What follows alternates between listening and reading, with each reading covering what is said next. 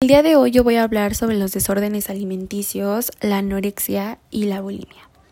Bueno, primero que nada, este, los trastornos de alimentación más frecuentes son, como ya lo había mencionado anteriormente, la anorexia nerviosa, la bulimia nerviosa y el trastorno alimentario compulsivo. Los trastornos de alimentación son afecciones graves que se relacionan con las conductas alimentarias que afectan negativamente la salud, las emociones y la capacidad de desempeñarte en áreas importantes de la vida. La mayoría de los trastornos de alimentación se caracterizan por fijar excesivamente la atención en el peso, la figura corporal y la comida, y no necesariamente cuidar lo que comes de una manera sana, lo que causa conductas alimentarias peligrosas, estas conductas pueden tener una repercusión considerable en la capacidad del cuerpo para obtener la nutrición adecuada.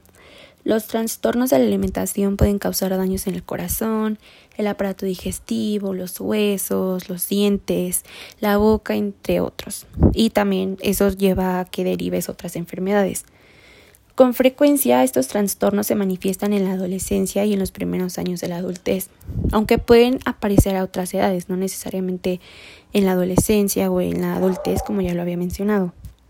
Con tratamiento también puedes volver a tener hábitos alimentarios más saludables y a veces revertir las complicaciones graves causadas por el trastorno de la alimentación.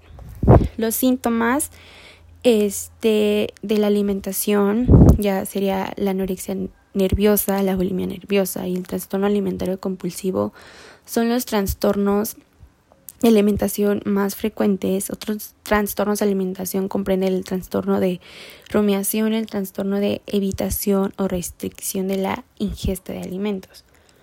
La anorexia nerviosa es simplemente denominada como anorexia, no necesariamente tiene que llamar nerviosa. Es un trastorno de alimentación potencialmente mortal que se caracteriza por un peso corporal anormalmente bajo, un gran temor a aumentar de peso y una percepción distorsionada del peso de la figura corporal. Las personas con anorexia hacen todo lo posible por controlar el peso y la figura corporal, lo que frecuentemente afecta de manera importante la, salud y las actividades cotidianas. Eh, la bulimia nerviosa, llamada frecuentemente bulimia, también no es necesario agregarle nerviosa, es un trastorno de alimentación grave y potencialmente mortal. Cuando padeces bulimia tienes episodios de atracones y purgas que incluyen la sensación de pérdida de control sobre tu alimentación.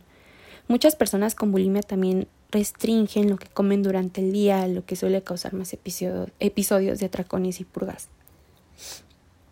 Eso es este la bulimia y la anorexia. Ahora lo, el trastorno alimentario compulsivo. Habitualmente comes en exceso y tienes la sensación de pérdida de control sobre lo que comes. Puedes comer con rapidez o consumir más alimentos de lo que tienes pensado, incluso cuando no tienes apetito y seguir comiendo por mucho tiempo sin necesidad de sentirte lleno. Y también por lo general se produce una nueva ronda de tracones por lo menos una vez a la semana. Puedes tener un peso normal, sobrepeso o incluso ya tener la enfermedad de la obesidad. Eh, también hay otros trastornos como lo que es la rumiación, los trastornos para evitar o restringir la, la ingesta de alimentos, pero pues eso ya, ya son otros temas. Este, yo lo único en lo que me quería enfocar era en la anorexia, la bulimia y lo que es en sí el trastorno alimentario. Y pues ya eso es todo de lo que iba a hablar.